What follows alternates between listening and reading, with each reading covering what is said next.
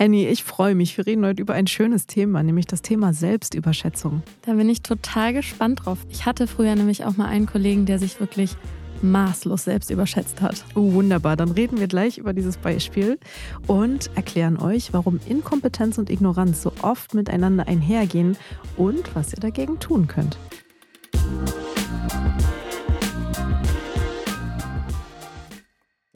Herzlich willkommen bei Zuhören, Karriere machen, dem Podcast, der euch in wenigen Minuten in eurer Karriere voranbringt. Mein Name ist Fanny Jimenez, ich bin Psychologin und Journalistin bei Business Insider und bei mir ist heute Hendrike Rudnick. Hi Fanny. Hi Henny. Soll ich dir mal direkt von meinem Beispiel erzählen? Ja, leg los. Wir sind ja Journalistinnen und ich habe früher auch in einer anderen Redaktion noch gearbeitet und hatte da mit einem Kollegen zu tun, der nicht selbst geschrieben hat, sondern der auch Teil quasi des Zeitungsmachens war, aber der hat eben nicht geschrieben. Mhm. Und auf seinem Gebiet war der auch total gut, aber hat sich sehr, sehr, sehr selbst überschätzt. Hat halt gedacht, dass er auch der Allertollste im Schreiben ist und hat halt teilweise echt handwerkliche Fehler gemacht, sich aber total hoch angepriesen und ist damit vor unserem Chef eben sehr auf die Nase gefallen und hat da mal eine richtige Ansage bekommen in Richtung, komm mal wieder ein bisschen runter. Mhm.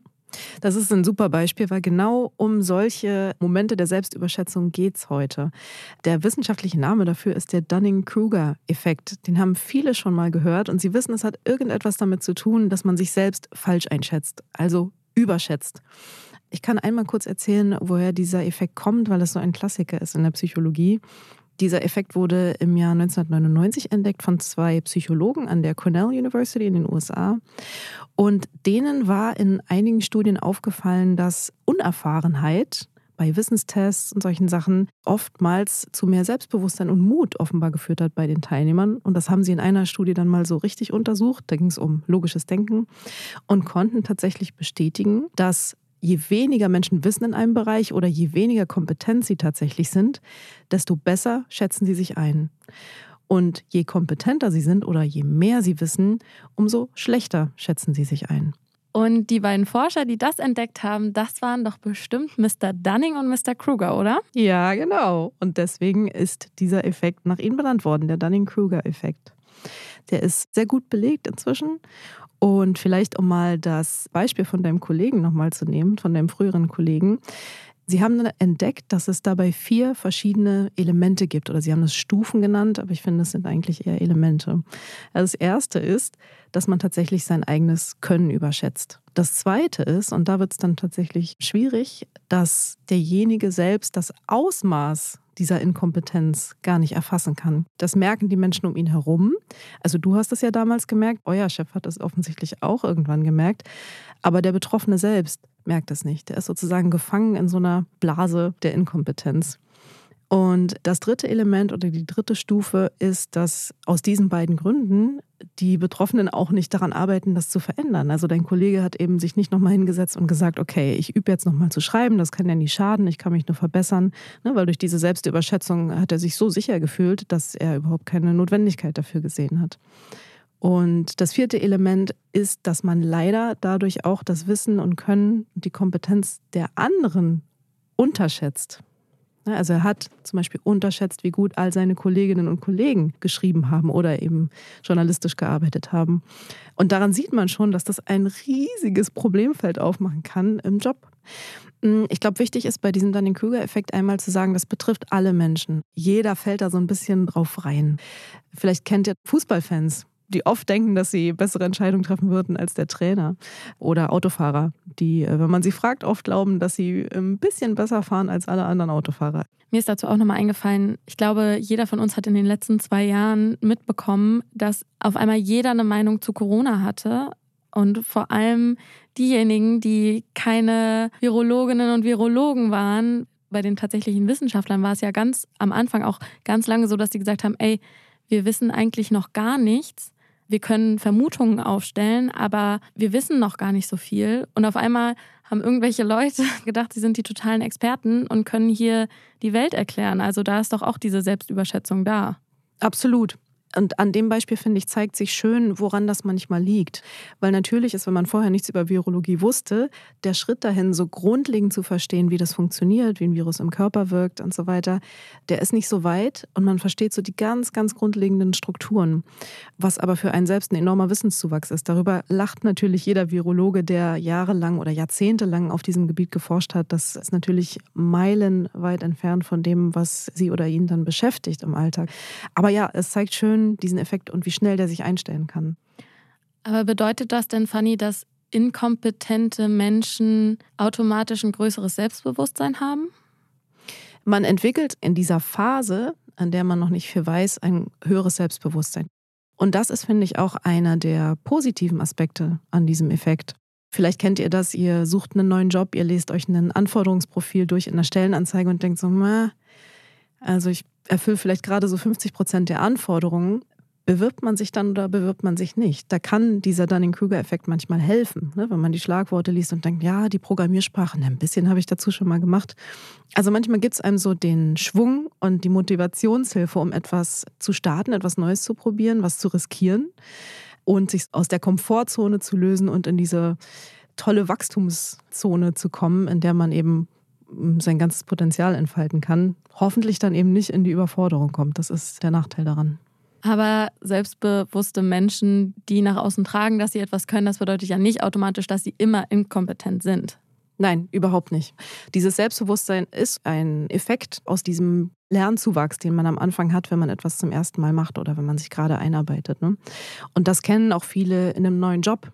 Also so, wenn man sich eingegroovt hat, die ersten vier Wochen, äh, man nennt das, glaube ich, auch die Anfängerblase, dann hat man auf einmal das Gefühl, okay, ich habe verstanden, wie es läuft, ich weiß so ungefähr, was erwartet wird. Man beginnt so ein bisschen Elemente zu verstehen, die man vorher nicht verstanden hat. Und natürlich steigert das das Selbstbewusstsein. Das ist eben auch fein. Ich glaube, man sollte sich nur bewusst sein, dass dem so ist.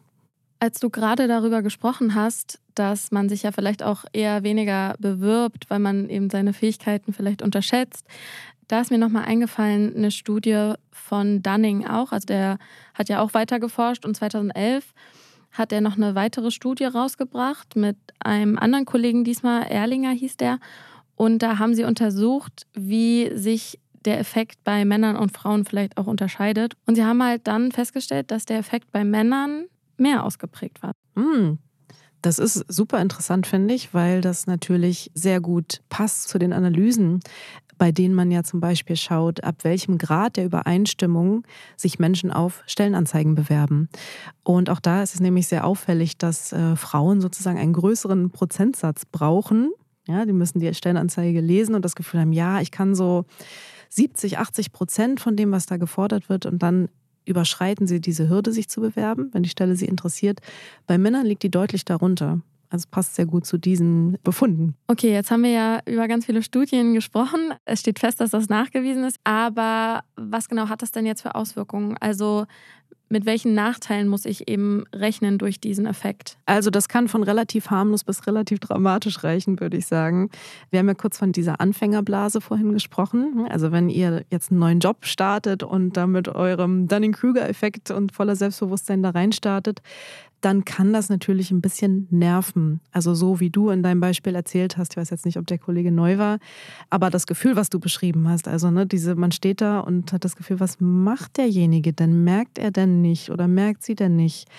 dass wir alle anderen hier vielleicht ein bisschen mehr Erfahrung haben. Also es nervt, man macht sich nicht sonderlich beliebt damit, wenn man als Berufsanfänger so agiert oder eben in einem neuen Job so startet. Auch übrigens als Chef nicht, also als Führungskraft. Es kann natürlich aber auch richtig gefährlich werden. Vor allen Dingen dann, wenn man über Menschenleben entscheidet, ne, in der Medizin beispielsweise, oder wenn man sehr weitreichende finanzielle Entscheidungen treffen muss, wie ja zum Beispiel ähm, Politiker oder CEOs. Der Wirtschaftspsychologe Uwe Cunning, der ist Professor an der Uni Osnabrück und wir haben bei Business Insider schon öfter mit ihm gesprochen, der hat darüber eine sehr schöne Kolumne geschrieben. In dieser Kolumne beschreibt er, warum es schwierig ist, wenn Spitzenpositionen mit Menschen besetzt werden, die vor allen Dingen Managementkompetenzen haben. Also das ist ja zum Beispiel bei allen Bundesministerien der Fall.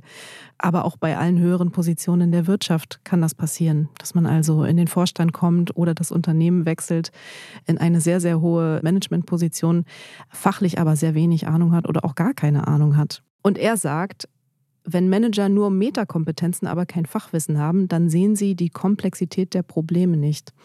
Er schreibt hier, ich zitiere ihn mal, Konsequenzen sind dann Fehlentscheidungen, wobei die Verantwortlichen selbst nicht mal auf die Idee kommen, dass ihnen Fehler unterlaufen. Und das kann natürlich sowohl den Ruf als auch den Job und unter Umständen sehr viel Geld kosten und zeigt das oberste Ende auch von dem, wie risikoreich das sein kann. Okay, und wie gehen wir jetzt damit um? Also, du hast es gerade schon gesagt, bei uns allen wirkt dieser Effekt und wir können den ja auch nicht überwinden, indem wir halt einfach sagen, okay, ich kenne den jetzt und mir passiert es nicht mehr. Also es wird uns ja wahrscheinlich unser gesamtes Leben unterlaufen. Aber wie kann ich denn damit umgehen? Also was ist denn an dieser Stelle wichtig vielleicht? Mhm. Ich musste, als ich mich jetzt beschäftigt habe mit dem Thema, nochmal denken an meine alte Deutschlehrerin damals. Annette Davideit heißt sie. Eine sehr kluge Frau. Sie hat damals einen Satz gesagt, der bei mir sehr hängen geblieben ist und ich würde ihn gerne mal umformulieren. Sie hat damals gesagt, ich bin tolerant genug, meine eigene Intoleranz zu tolerieren. Ich glaube, man kann den sehr gut ummünzen auf den Dunning-Kruger-Effekt, äh, wenn man ihn so formuliert, ich bin kompetent genug, meine eigene Inkompetenz zu reflektieren. Also klar, es wird immer passieren, dass dieser Effekt wirkt. Man selber kann aber natürlich sehr darauf achten, indem man immer mal einfach um sich herum schaut, wie gehen eigentlich die anderen damit um? Was mir auch gerade aufgefallen ist, Fanny, wir hatten gerade vor ein paar Tagen das Gespräch. Du hast mir ja zum Beispiel Zahlen an die Hand gereicht und gesagt, schau mal hier, kann man sehen, wie deine Artikel so performen und ob die gut oder schlecht laufen und so. Ne? Und das sind ja dann Fakten, die unabhängig von irgendwelchen Einschätzungen von meiner Selbstüberschätzung oder von der Unterschätzung anderer sind. Mhm. Wäre das auch eine Möglichkeit, dass vielleicht unsere Hörerinnen und Hörer vielleicht auch mal bei ihren Chefs oder bei ihren Führungskräften nachfragen? Ja, unbedingt. Feedback einfordern ist ganz, ganz wichtig. Natürlich sollte es auch von alleine kommen, ohne dass man es einfordert, passiert aber nicht immer. Deswegen unbedingt holt euch Feedback. Bei dem Feedback gibt es so einen kleinen Haken.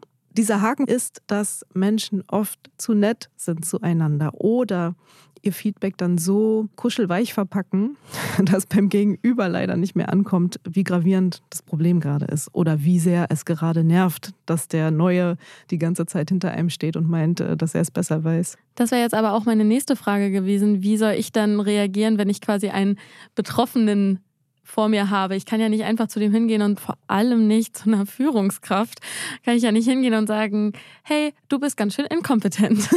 Wie soll ich denn da reagieren? Was ist denn da dein Tipp?